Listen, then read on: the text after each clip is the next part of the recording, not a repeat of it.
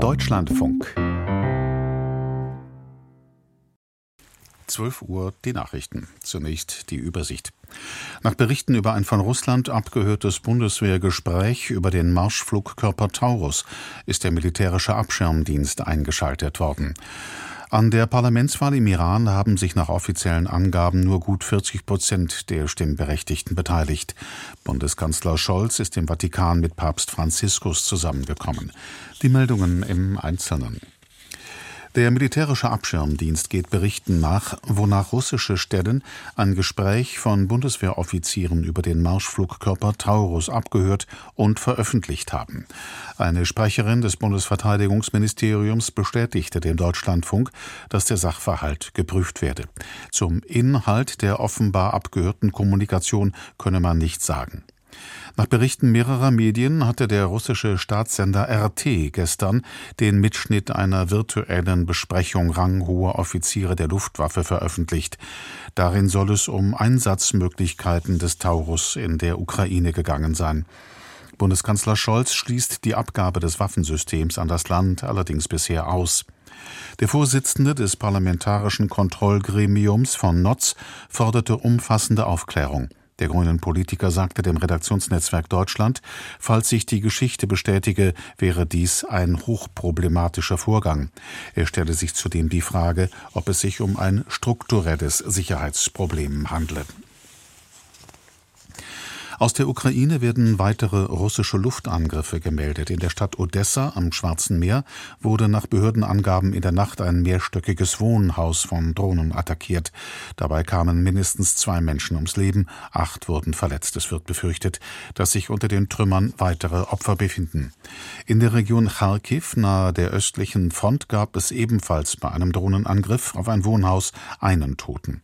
Laut den Angaben der ukrainischen Armee wurden in der Nacht insgesamt 14 Drohnen und ein russisches Kampfflugzeug vom Typ Su-35 abgeschossen. In der russischen Hauptstadt Moskau trauern auch am Tag nach der Beerdigung des Kreml-Kritikers Nawalny Menschen an seinem Grab. Sie kommen zum Friedhof Borisowskoje und legen Blumen nieder, wie russische Medien berichteten. Die Polizei lässt sie demnach gewähren. Gestern hatten tausende Menschen an den Trauerfeierlichkeiten teilgenommen. Einige von ihnen skandierten Parolen gegen Präsident Putin und den Ukraine-Krieg. Landesweit wurde nach Angaben russischer Bürgerrechtler rund 100 Personen während der Trauerbekundungen verhaftet. Nawalny war am 16. Februar in einem Straflager in der sibirischen Arktis gestorben. Die Umstände seines Todes sind unklar. Seine Familie und viele westliche Staaten machen Putin dafür verantwortlich. Der außenpolitische Sprecher der FDP-Bundestagsfraktion Lechte hat sich zurückhaltend zu den von den USA geplanten Hilfslieferungen für den Gazastreifen aus der Luft geäußert. Lechte sagte im Deutschlandfunk, solche Abwürfe seien nur ein Tropfen auf den heißen Stein. Ausreichend könne man die hungerleidenden Menschen nur über Lkw versorgen, betonte Lechte. Dafür müsse man Druck auf den israelischen Ministerpräsidenten Netanyahu ausüben, so viele Hilfsgüter wie möglich in den Gazastreifen zu lassen. Grundsätzlich sei aber die Hamas verantwortlich. Die Terrororganisation müsse kapitulieren, um die Zivilbevölkerung zu schützen, anstatt diese als Schutzschild zu verwenden, meinte der FDP-Politiker. US-Präsident Biden hatte angekündigt, dass die Vereinigten Staaten Lebensmittel über mehrere Wochen aus der Luft in dem Kriegsgebiet abwerfen wollen. Zudem wolle man die Möglichkeit eines Schiffskorridors in das Palästinensergebiet prüfen. Im Iran ist die Beteiligung an den gestrigen Wahlen offenbar wie erwartet niedrig ausgefallen. Die iranische Nachrichtenagentur Fars meldete eine Beteiligung von gut 40 Prozent. Rund 25 Millionen Menschen hätten ihre Stimme abgegeben, hieß es. Wahlberechtigt waren mehr als 61 Millionen der 85 Millionen Einwohner. Im Exil lebende Oppositionelle hatten zum Boykott aufgerufen.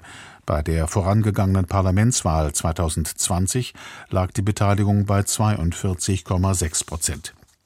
Gewählt wurden gestern das Parlament und der sogenannte Expertenrat. Dessen 88 Mitglieder haben unter anderem die Aufgabe, die Revolutionsführer zu wählen. Es wird erwartet, dass die konservativen Kräfte ihre Macht stärken können. Sie haben derzeit bereits 239 der 290 Mandate im Parlament inne. Ein Großteil der reformorientierten Kandidaten wurde nicht zur Wahl zugelassen. Die Gasversorgungslage in Deutschland ist nach Einschätzung der Bundesregierung im Vergleich zum Vorkrisenniveau weiter angespannt. In einer Antwort des Bundeswirtschaftsministeriums auf eine Anfrage des AfD-Bundestagsabgeordneten Holm hieß es, man beabsichtige derzeit nicht, die seit Sommer 2022 geltende Alarmstufe des Notfallplans Gas zu beenden. Auch sei es nötig, das geplante Rügener Terminal für Flüssigerdgas in Betrieb zu nehmen.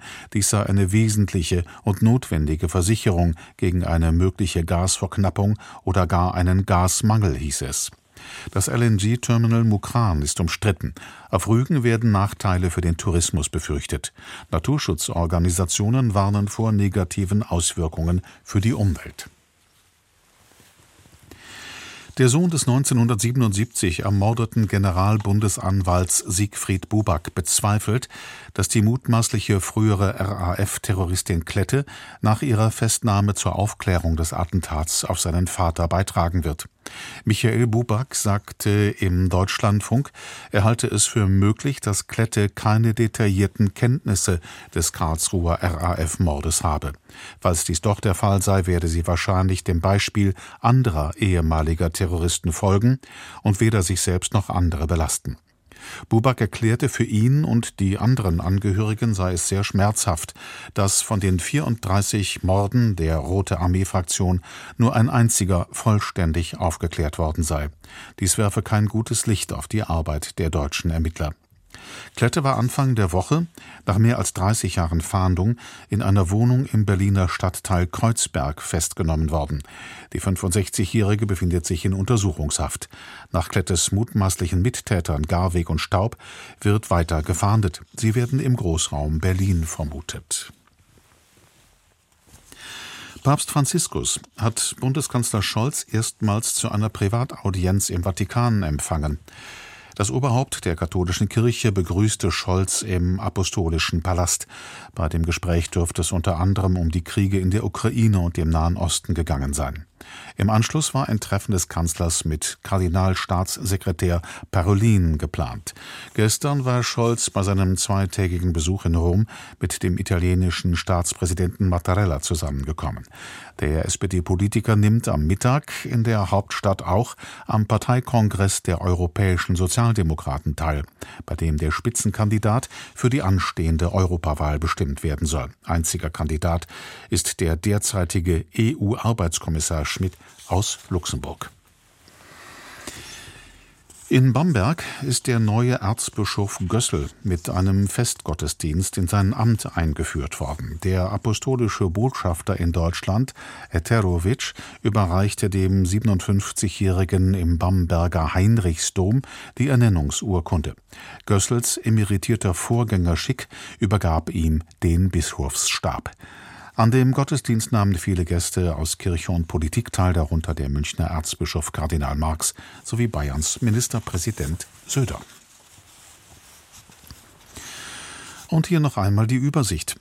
Nach Berichten über ein von Russland abgehörtes Bundeswehrgespräch über den Marschflugkörper Taurus ist der militärische Abschirmdienst eingeschaltet worden. An der Parlamentswahl im Iran haben sich nach offiziellen Angaben nur gut 40 Prozent der Stimmberechtigten beteiligt. Bundeskanzler Scholz ist im Vatikan mit Papst Franziskus zusammengekommen. Abschließend das Wetter. Heute im Osten viele Wolken und etwas Regen, im weiteren Verlauf abklingend, sonst zeitweise Sonne und meist trocken. Abends im Südwesten vereinzelt Schauer, Höchstwerte 10 bis 17 Grad. Morgen im Nordosten und äußersten Westen und Südwesten wolkig bis stark bewölkt, ansonsten längere sonnige Abschnitte, meist trocken und sehr mild, bei Höchstwerten zwischen 12 und 19 Grad, an den Alpen bei Föhn örtlich darüber. Und die weiteren Aussichten. Am Montag im Norden und Westen stark bewölkt, vereinzelt etwas Regen, sonst nach Nebelauflösung zeitweise sonnig, 11 bis 16 Grad. Das waren die Nachrichten. Mehr Informationen in den Apps DLF Nachrichten und DLF Audiothek.